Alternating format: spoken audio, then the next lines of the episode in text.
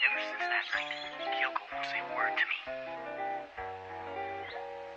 hello 大家好，我是飞机。今天我想和大家分享《俗女养成记》里作者和妈妈与阿嬷的相处中观察到的女性困境，以及文中的一些感想。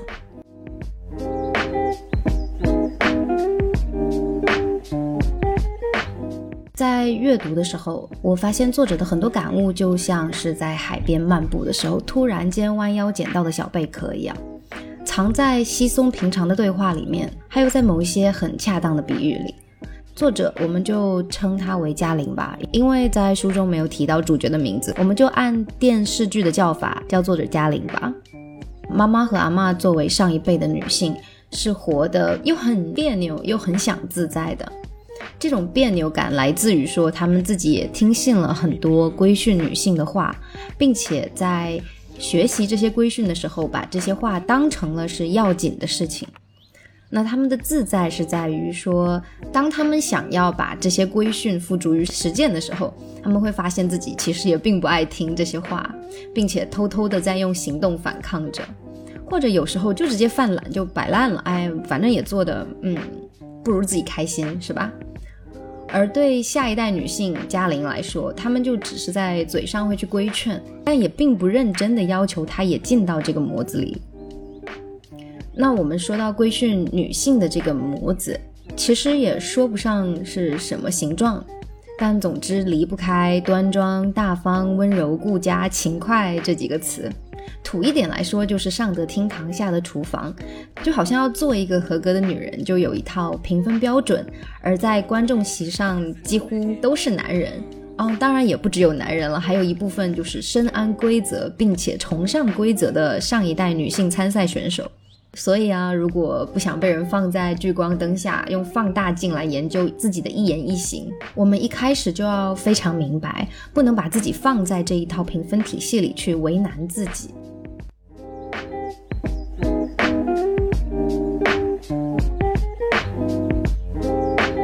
文中有描述的很可爱的地方，来讲述这种难以名状的女人的模子。文中写到，有一次大家在包客家菜包的时候，小嘉玲不会包，但是很喜欢在桌边一起玩。阿妈和妈妈在包菜包的时候，突然聊起邻居家的新媳妇，很傻很笨，不会听话，不会干活。在包菜包的时候，邻居家的男人准备好了材料和和好了面。就让他的媳妇上来包菜包，自己要去睡觉。当媳妇问他怎么包的时候，他没有教媳妇怎么包，而是不耐烦地说：“啊，路上都是人，你不会自己去看吗？”媳妇就没有再追问。等邻居醒来的时候，菜包已经蒸好，但是所有的菜包全部都捏成了有手有脚的小人的形状，因为他去路上看人了。于是丈夫气坏了，逢人便说自己的媳妇是听不懂人话的笨媳妇。阿妈在说这件事情的时候，妈妈也笑了，附和着阿妈说：“这个媳妇真的是傻的。”而小嘉玲听这个故事却有不同的感受。他说：“我一边笑，心里却朦朦胧胧的感觉不安。原来妈妈任由我拿米团随意捏的小人小熊，只是因为当我是小孩，如果想要成为她认可的大人、女人，还是得中规中矩的做出标准形状的食物才行。捏米粘土在将来不会是好玩的事儿。”在故事中不被认可为一个合格的女人的是听不懂话也不会包菜包的媳妇，还有按照自己心意随便创造的女孩。这是上一辈人对于标准女性的模子在思想上的一个认可和接受，但在行动上，阿妈有自己的处事经，妈妈也有自己的处事经。在书中有讲。妈妈在日常中的别扭感，很准确的用“自然乖”和“用力乖”这两个用来形容小孩子的言行的词来做比喻。从小孩的角度看，“自然乖”是大人喂我吃东西的时候，我正好肚子饿，所以打开嘴巴吞下食物；“用力乖”是明明不想吃，却还是顺应大人的要求，迅速吞下食物，会需要一点服从意志或忍耐的力气。自然乖在长辈眼里只能算及格，做人要想拿高分，全靠用力乖。而妈妈作为媳妇，为了用力乖，不做是不行的。所以妈妈看起来很听话，而且不会去拿长辈的意见，尽力的去贴合那个模子。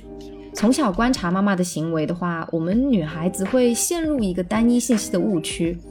那于是作者也观察了她在台北的大伯母，她的大伯母作为媳妇儿，则是在应酬吃饭的场，大方的决定大家应该吃什么，自信的去把控全局。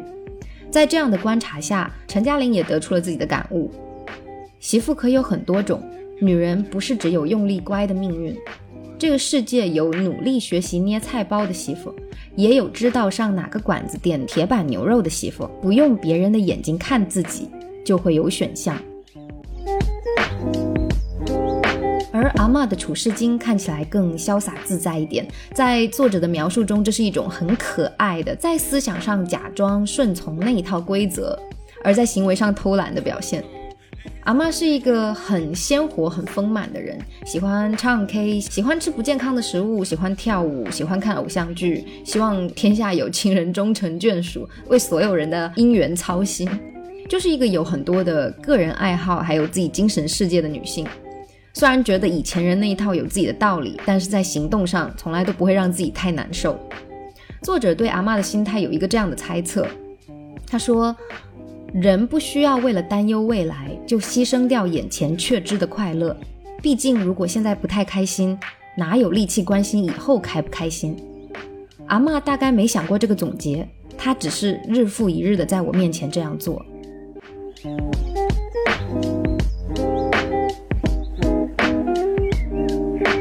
即使有这样乐观的阿妈和在别扭里面挣扎的妈妈，其实也是因为作者生命中这两个很重要的女人很特别了。在妈妈的早摘这个章节中，也用了相对沉重的口吻来讲述一个女人的一生是艰难且暗暗发力来抗争和奋斗的一生，主要还是为了从这个从结构上就对女性不友好的社会中找到一个舒服的位子和活法。按我自己来说，我从小和妈妈相处，那我也在观察着我的妈妈，在还没长大的时候就暗自发誓不要活成妈妈的样子。可能很多人都会这样吧，因为我的观察记录里多是浸泡在一个比较悲伤的氛围里的。也许有的人观察自己的妈妈并不会觉得很悲伤，但总体而言，多少都会有一种沉重感在里头。作者也是这样写到关于女儿观察妈妈的生活的感想。他说：“想象一个女人多年来面对生育压力的境况，有点八点档。但如果那个女人是自己的母亲，就是一出独立影展的影片，那种女主角有得奖，但是片子看起来很郁闷，看完还要沮丧三天的电影。传统家庭里面的女人很难不怨，女儿阻拦不了母亲的苦怨，但是用黄金青春陪伴她的余生，似乎可以缓解一点。”那个什么，哪个什么，那个整辈子的怨气蒸腾出来的云呐雾啊，连身在其中的人也说不上来究竟是什么。那我们看，即使在这个时代，女性主义也面临了很多问题，有的就会有点模糊重点，就是讲着讲着就其实就讲到另外一个议题上面去了，然后和本来自己想要发生的重点就相违背，或者说就是八竿子打不着了。那有的是有一点矫枉过正，那有的会被恶意扭曲。但是我发现我们在这一次次的进步和努力中，我们还是成为了相对幸运的一代人。就是有越来越多的人不再相信那个标准的女人母子，从思想上到行为上成功的摆脱了的也大有人在。但是还是有的人就是很想要解脱，却深陷在泥潭中，发出无能为力的叹息。书中有一段话也提到了，其实意识到问题的我们，还要去改变很多的观念，到身体力行，我们的新想法和新观念是一个很不容易、很艰难的一条路。他说，即使我们都生在这样一个大幅度重新审视人权的时代，仍然有许多女人因为压力或爱或制约，自主选择或身不由己地投入传统角色，背负起一生的责任重担。无论甘不甘愿，都是难。如果有旁人还要说些挑剔的闲话，或说人家没有端好哪杯茶、捧好哪块碗，任何人听见都应该立即把茶杯塞他嘴里，或者把碗砸在他头上。所以，不管是作者还是我们现在大部分女性，其实都是想要跳出女人该有的样子这个束手束脚的模子，放开手脚，在开心的有限的生命里做自己定义的和自己认可的女人。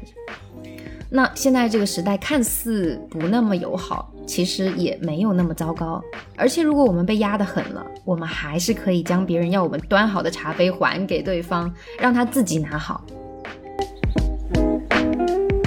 希望大家喜欢本次分享，欢迎大家留言一起讨论。我是飞机，下期再见。